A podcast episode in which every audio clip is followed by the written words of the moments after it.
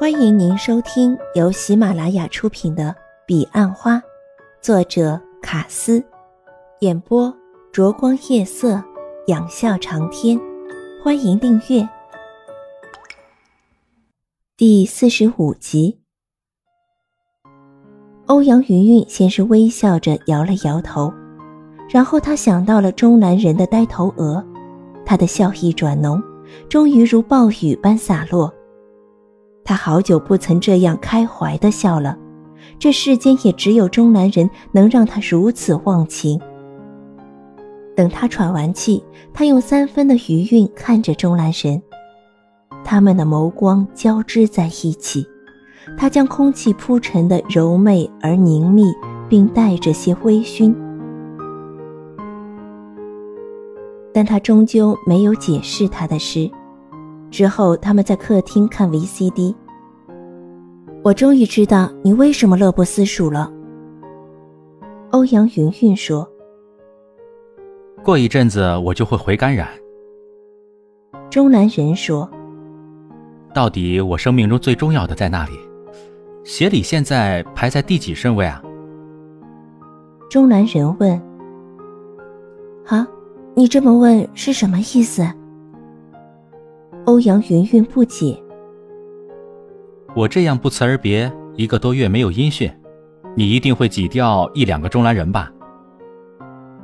欧阳云云没有回答这个问题，只在心中说：“你也太不了解我了。”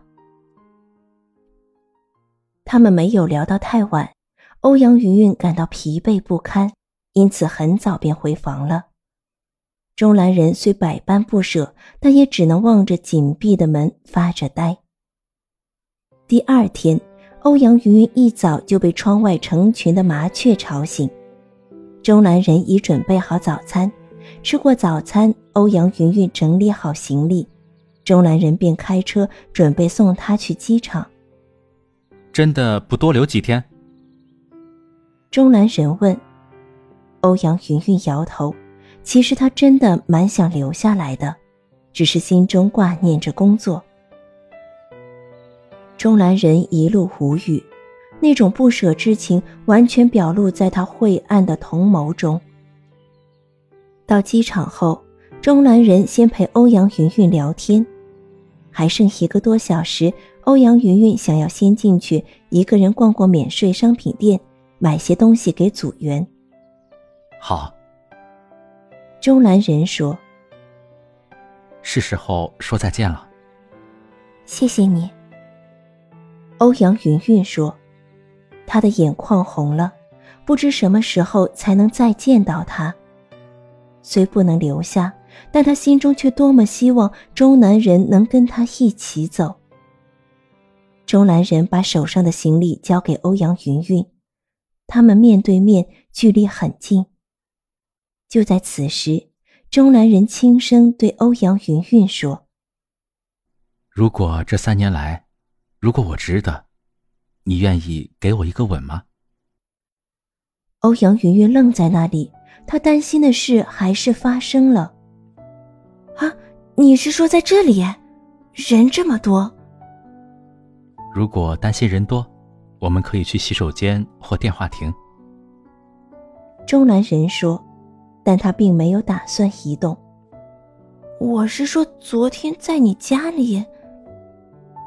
欧阳云云欲言又止，他急得不知该如何脱身。钟兰人靠得更近了，近到可以听到欧阳云云的呼吸和心跳。啊，要去哪里啊？欧阳云云慌忙丢下行李，用右手挡住他的唇。亲亲是小孩子玩的，成人的吻只有一种。钟兰人说着，拨开了他的手，并将他们的手一起移到欧阳云云胸前。然后，欧阳云云也听到他的呼吸和心跳。在他急忙闭上眼睛的同时，他感觉到钟兰人温暖的唇已完全贴近，四片唇紧密而柔润的结合。它轻微移动，就像在舞池中慢舞般，舞动出欧阳云云心中的阵阵迷蒙旋律。最后，钟南人先放开他，将他推开一点，他的唇离去。欧阳云云张开双眼，挣脱他的手，他轻抚着自己灼热的脸颊。谢谢你。钟兰人说，用他无限的温存，然后便转身离去。欧阳云云哭立在那儿，看着他渐行渐远的背影，他知道他绝不会回头，直到消逝在人群里。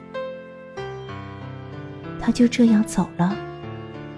欧阳云云问自己，他的唇仍麻痒痒的，脸颊依然灼热。